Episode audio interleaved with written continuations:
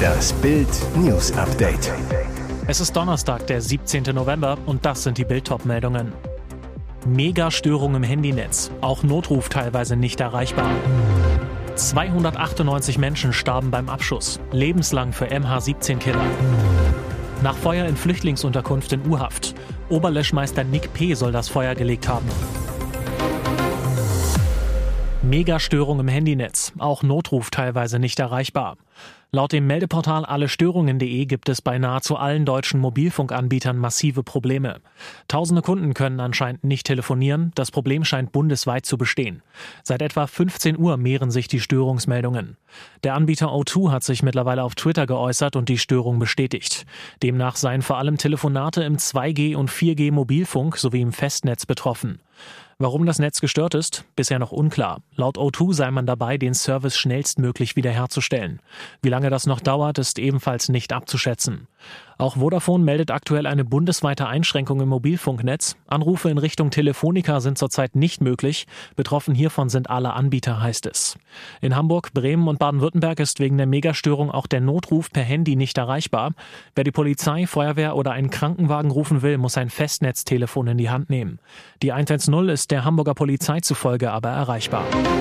298 unschuldige Menschen starben am 17. Juli 2014, weil Russland schon damals einen mörderischen Krieg in der Ukraine führte.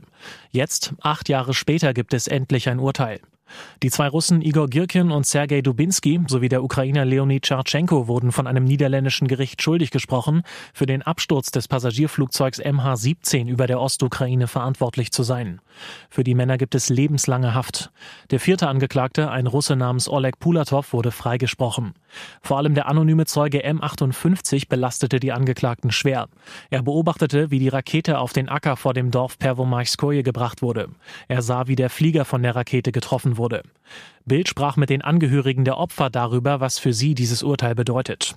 Die Verurteilung der Mörder seines Sohnes gibt beispielsweise Thomas Schanzmann Genugtuung. Mit diesem Urteil wird die ganze Welt erfahren, wer die Schuld an der Katastrophe trägt. Acht Jahre der Fragen sind vorbei, sagte er zu Bild. Führte dieser Mann ein kriminelles Doppelleben? Bei dem Feuerwehrmann, der am Abend des 19. Oktober die Ukrainer Flüchtlingsunterkunft in Großströmkendorf in Mecklenburg-Vorpommern angesteckt haben soll, handelt es sich um Oberlöschmeister Nick P. aus dem Nachbarort Blowatz. Hier war er als Truppführer der Freiwilligen Feuerwehr tätig. Hauptberuflich arbeitete er bei der Werksfeuerwehr der Werft in Wismar. Dort war er am Mittwochmorgen auch der Zugriff erfolgt.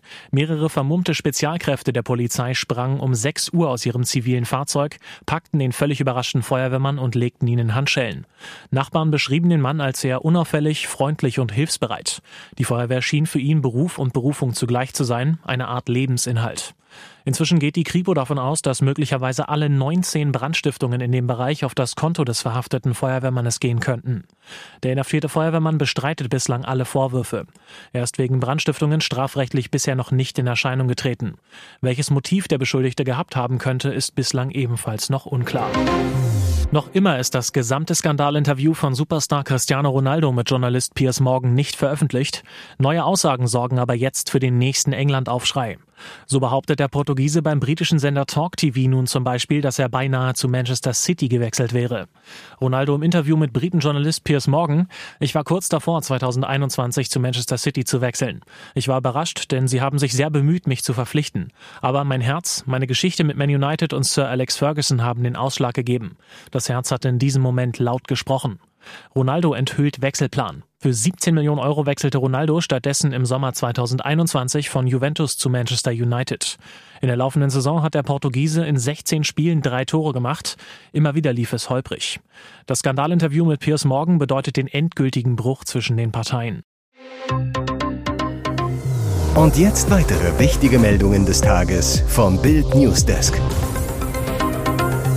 Sein Handy brachte die Polizei auf die richtige Spur. So überführten die Ermittler Johannes Killer.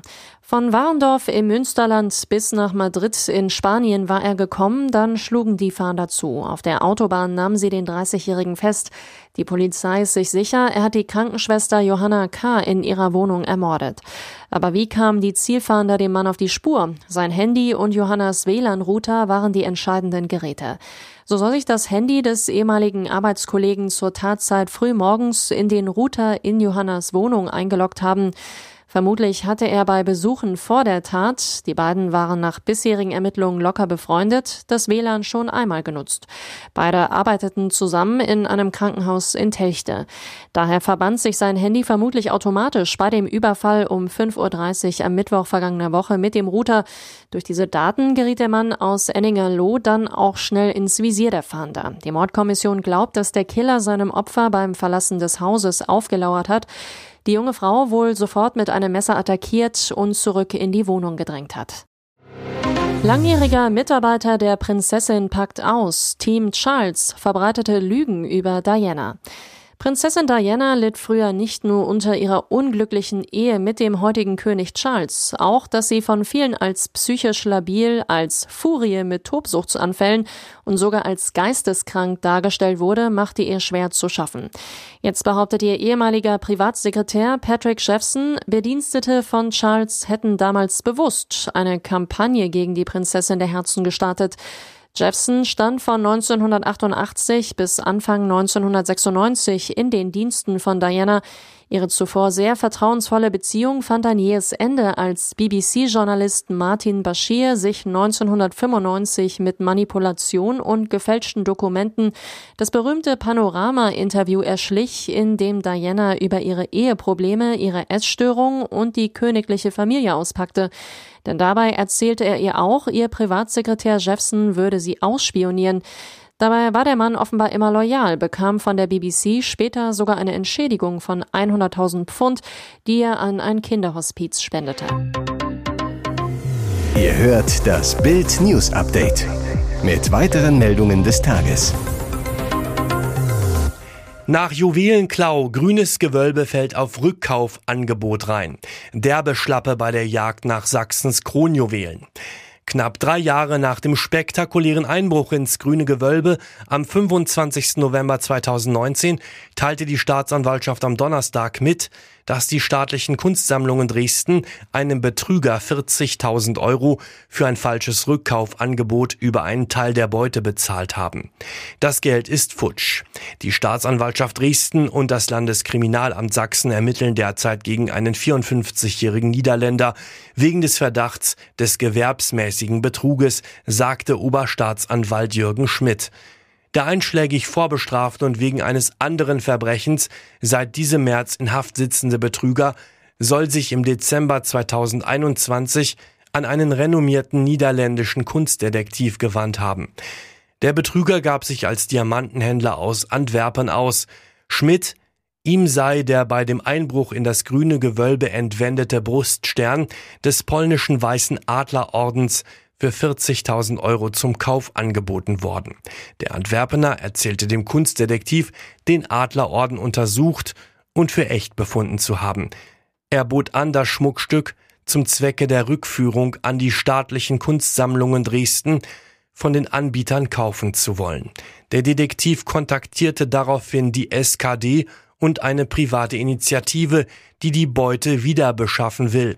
Deren Anwalt vereinbarte die Bereitstellung der 40.000 Euro aus privaten Mitteln in Bar. Hier ist das Bild News Update. Und das ist heute auch noch hörenswert. Jetzt ist offiziell, was Bild bereits am Montagmorgen nach dem Brasilienrennen vermeldet hatte. Das HSF1-Team trennt sich nach zwei Jahren von Mick Schumacher. Nach der zweiten Saison war der Vertrag des US-Teams mit dem Deutschen ausgelaufen und wurde nicht verlängert. Damit endet die Zeit des Schumi-Sohns in der Formel 1, zumindest vorerst.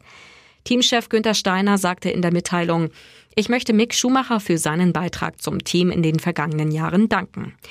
Mick selbst wurde in der offiziellen Pressemitteilung nicht zitiert, postete aber kurz darauf bei Instagram, dies wird mein letztes Rennen für das Haas F1-Team sein. Ich möchte nicht verbergen, dass ich sehr enttäuscht über die Entscheidung bin, unseren Vertrag nicht zu verlängern. Für deutsche Formel 1-Fans ein Trost. Zwar verlässt Schumi Junior die Formel 1 neben Sebastian Vettel, der ja seine Karriere beendet, doch es kommt mit Nico Hülkenberg ein neuer Deutscher dazu. Er wird im Haas-Cockpit Platz nehmen. Ihr hört das Bild News Update. TV-Star Ottfried Fischer, 69 und erkrankt an Parkinson, ist in diesen Tagen mehr denn je auf den Rollstuhl angewiesen. Mitte des Jahres riss sich der Schauspieler die Oberschenkelsehne, kann seit Monaten sein Haus bei München kaum verlassen. Er zu Bild, ich bin an einer Treppenstufe hängen geblieben und gestürzt. Jetzt bin ich ein Gefangener der Bude. Es soll aber nicht so bleiben. Bis zu fünfmal in der Woche bin ich in einem Reha-Zentrum. Da werden normalerweise Olympiasieger betreut. Das tut mir gut. Ich mache mehr Sport als früher. Wie empfindet der einstige TV-Liebling, unter anderem der Bulle von Tölz, den Rollstuhl? Er, der Rollstuhl ist ein Segen. Wenn man nicht richtig gehen kann wie ich, geht es halt nicht anders. Er ist sperrig, aber ich komme gut zurecht. Leider hat er mich einen kleinen Finger gekostet. Das Ganze passierte vor einigen Monaten in Passau, wo Fischer eine Wohnung hat. Ich bin sportlich eine Gasse hochgedonnert, bin dabei an einer Mauer entlang geschrammt. Das Pech, der kleine Finger war dazwischen, hing nur noch an einem Fetzen.